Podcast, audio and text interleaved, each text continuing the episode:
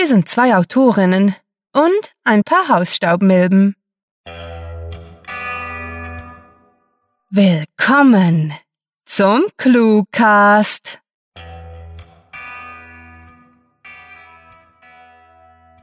Wir sind hier, um euch wohlige Schallwellen durchs Innenohr zu senden, damit sie schließlich als bioelektrische Signale von eurer grauen Materie zu einer Kurzgeschichte dekodiert werden können.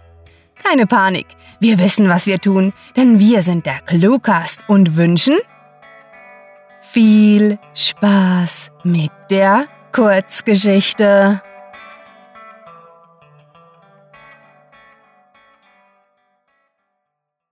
Ich wünschte, ich wüsste, wie es sich anfühlt, frei zu sein. Das Gras ist feucht und die abgebrannte Stelle, auf der bis letzten Sommer immer unser Grill gestanden hatte, verströmt den Geruch von nasser Pappe. Gestern ist meine Frau gestorben, und hinter Messners lieblos zusammengezimmerten Schuppen sehe ich eine rote Mütze auf und abwippen. Ein Kind, das sich durch den Regen nicht vom Schaukeln abhalten lässt. Ich sammle den letzten Gartenzwerg auf und werfe ihn, zusammen mit den Essensresten von heute Mittag, in die große Mülltonne, währenddem ich mir das Hirn zermartere, um mich zu erinnern, wo zum Teufel mein Schlagbohrer geblieben war. Morgen werde ich keine Zeit haben. Der Termin mit dem Bestatter wird sicher ewig lange dauern, aber spätestens übermorgen will ich diesen vermaledeiten Schrebergarten dem Erdboden gleich machen. Martha hatte lange leiden müssen und alle hatten sie und auch mich wegen ihrer nicht enden wollenden, kräftezehrenden Krankheit bemitleidet.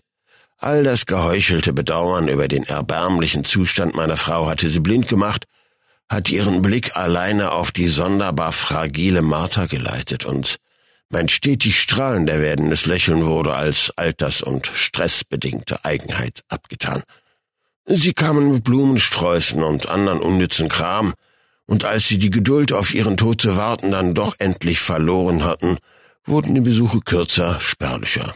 Gut so. Endlich konnte ich meiner Freude über die Qualen meiner Ehefrau, mit welcher ich die letzten 58 Jahre geteilt hatte, freien Lauf lassen.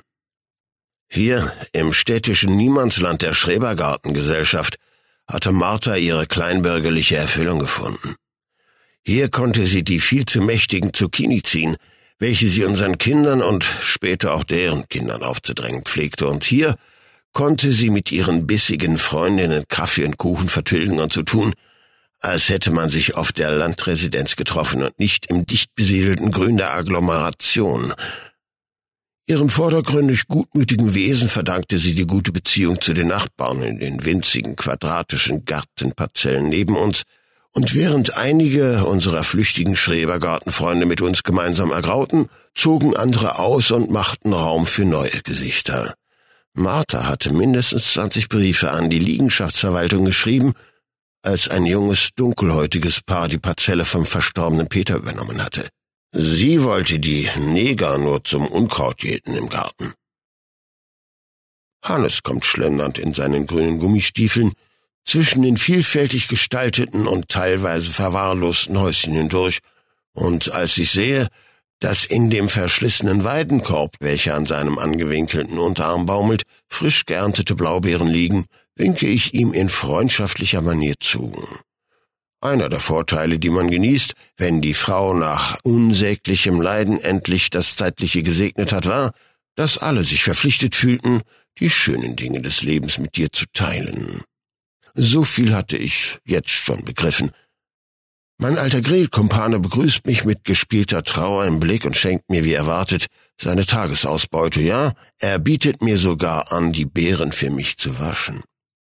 Ich bedanke mich artig und noch bevor er mir zu meinem ach so tragischen Verlust kondolieren kann, nehme ich das dreist erschlichtene Geschenk an mich und entschuldige mich unter einem Vorwand.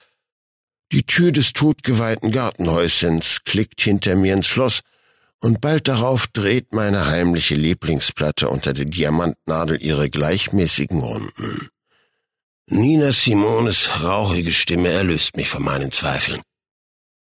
Martha war stets dieselbe geblieben. Ich hatte schon vor unserem ersten Rendezvous geahnt, dass sie nicht die liebliche, gutmütige Frau war, die sie uns allen vorführte, und ich hatte vor unserer Hochzeit von ihrer perfiden Art gewusst, und doch hatte mich die Hoffnung nicht verlassen, dass die Eiskönigin für mich auftauen würde. Natürlich hatte ich mich geirrt, sehr sogar. Währenddem die Welt ihre Bahnen zog, wir die Nachkriegszeit überstanden hatten und sich selbst die Weltmächte füreinander erwärmen konnten, wurde Marthas geheime Art stetig boshafter. Es war an einem Sonnabend gewesen, als ich ein wenig später als sonst von meiner Schicht nach Hause gekommen war, als sie mich zum ersten Mal geschlagen hatte. Eine Woche später hatte ihr Tintenfass eine Platzwunde auf meiner Stirn hinterlassen, die ersten vier von unzähligen Stichen, die meinen Körper nun zusammenhielten. Ich schütte den restlichen Zucker aus der Packung in die Keramikpfanne und warte, bis er anfängt flüssig zu werden. Die rote Mütze ist mittlerweile verschwunden und ich frage mich, ob das blonde Kind jemals eine Schallplatte gesehen hat. Der Saft der Blaubeeren zischt laut, meine süße Mahlzeit schlägt wilde Blasen und wird mir nach diesem Tag voller bitterer Erinnerungen gut schmecken. Obwohl meine Tage als glücklicher Konsument von zuckerhaltigen Speisen, dank dem Diabetes, eigentlich gezählt wären. Was soll's, denke ich mir schelmisch und genieße den ersten Bissen. Ich bräuchte mich nicht vor meiner Frau zu fürchten. Ich wäre eine jämmerliche Entschuldigung für einen Mann und hätte es verdient, dass man mir die Härte gewaltsam einbläute, hatten sie gesagt, als ich ihnen anvertraut hatte, woher meine Blessuren stammten. Ich habe danach nie wieder darüber gesprochen, doch die Schläge verblassten angesichts der emotionalen Kälte, der herzlosen Worte. Eine subtile, gemeine Art von Brutalität, die in der Zwischenzeit die Grundlagenforschung zur häuslichen Gewalt ergänzt. Aber selbst wenn ich das vor Jahren schon erfahren hätte, selbst dann wäre ich nicht gegangen. Eine schändliche Demütigung, dass ich nie aufhören konnte, die Frau, die mich in meinem Innersten zu zerstören versuchte zu lieben von Herzen zu lieben, ohne Wunsch auf Gegenleistung, ohne Selbstrespekt. Ja, dies ist alles, was ich dieser Welt hinterlassen werde. Eine klebrige Substanz bleibt auf meinem Teller zurück und hinterlässt einen bläulichen Fleck auf der Wand, als ich das Geschirr auf den Boden schmettere. Meine alten Knochen, gebrochen und verheilt, tragen meine ungezügelte Wut kaum noch und Ninas Worte hallen verändert, beinahe zynisch in meinen Gedanken wieder. Ich hatte geglaubt, mich nach der Freiheit zu sehnen, hatte geglaubt, mir nichts mehr zu wünschen, als die Ketten meiner selbstgewählten Knechtschaft abzulegen, und nun, nun weine ich wie ein Kind. Nicht wie ein Kind, das im Regen spielt, sondern wie eines, das um seine Albträume trauert, weil es eben jene Albträume waren, die es jeden Morgen erleichtert aufatmen ließen wenn es erwachte.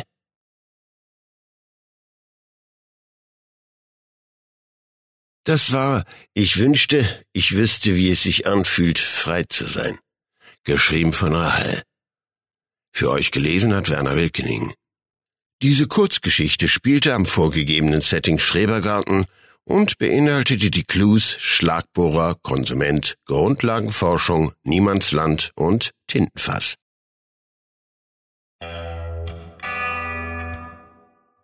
Werter Cluhörer, anlässlich des Themas der heutigen Kurzgeschichte möchten wir euch nicht ziehen lassen, ohne einige ernste Worte an euch gerichtet zu haben.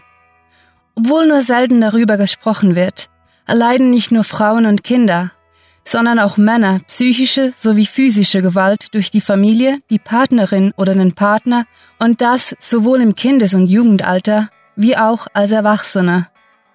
Eine Pilotstudie legt nahe, dass jeder vierte Mann mindestens einen Akt der körperlichen Gewalt erfahren muss.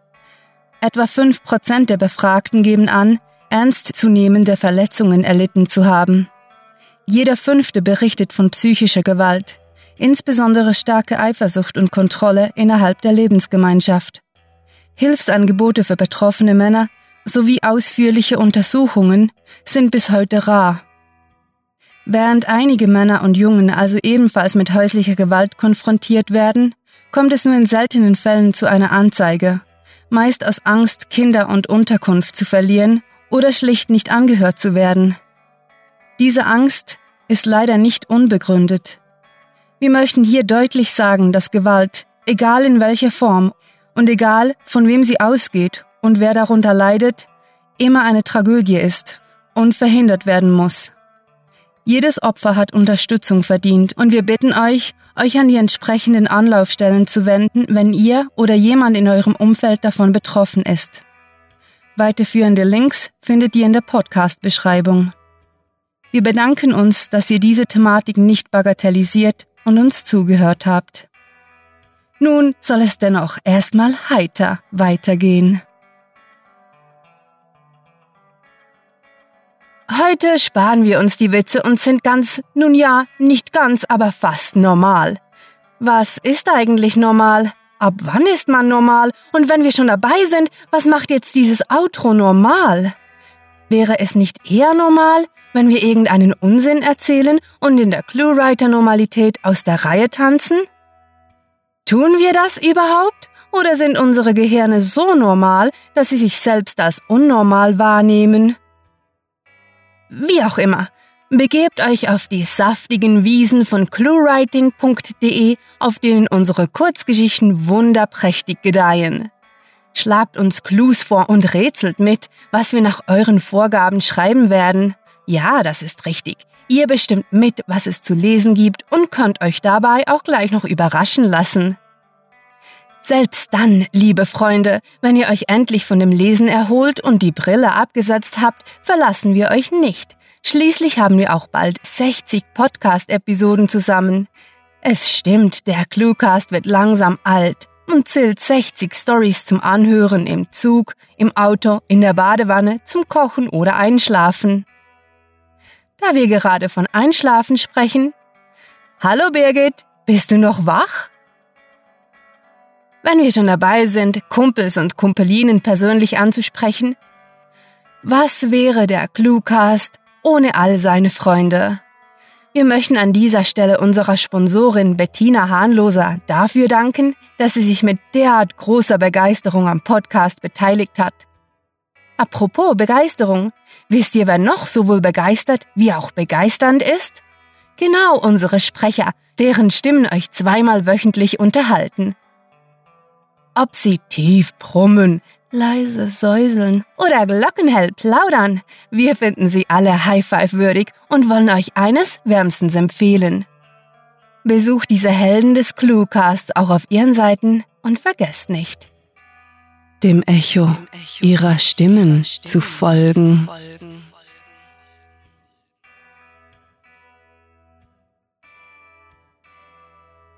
Je nachdem, wo ihr uns zuhört, könnt ihr sie schon vor euch sehen. Die unzähligen Icons unserer Social-Media-Seiten. Wie jedes hypercoole Projekt sind wir auch auf eure Unterstützung angewiesen. Also liked, teilt, twittert, klickt dieses verdammte Herzchen an, was das Zeug hält. Das Beste an unseren Social-Media-Seiten ist aber nicht, dass ihr etwas für uns tun könnt, sondern dass wir auch dort etwas für euch tun. Bunte E-Cards mit lustigen Sprüchen, bewegte Bildchen auf YouTube, Reisen in unsere Cluecast-Archive und viele alltägliche Weisheiten warten auf euch. Als besonderes Leckerchen für Stalker, ihr erhaltet auch einen Einblick in unsere Köpfe. Also nichts wie hinterher und direkt hinein. Alles muss ein Ende finden und so ergeht es auch dieser mit einem normal neutral Outro versehenen Podcast-Episode. Wir verneigen uns und grüßen. Mit fantastiliardischem Dank fürs Zuhören und den besten Wünschen. Eure Cluecaster.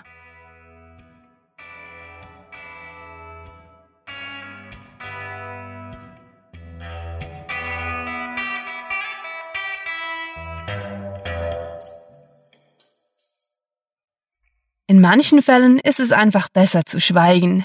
Genau das tun wir jetzt.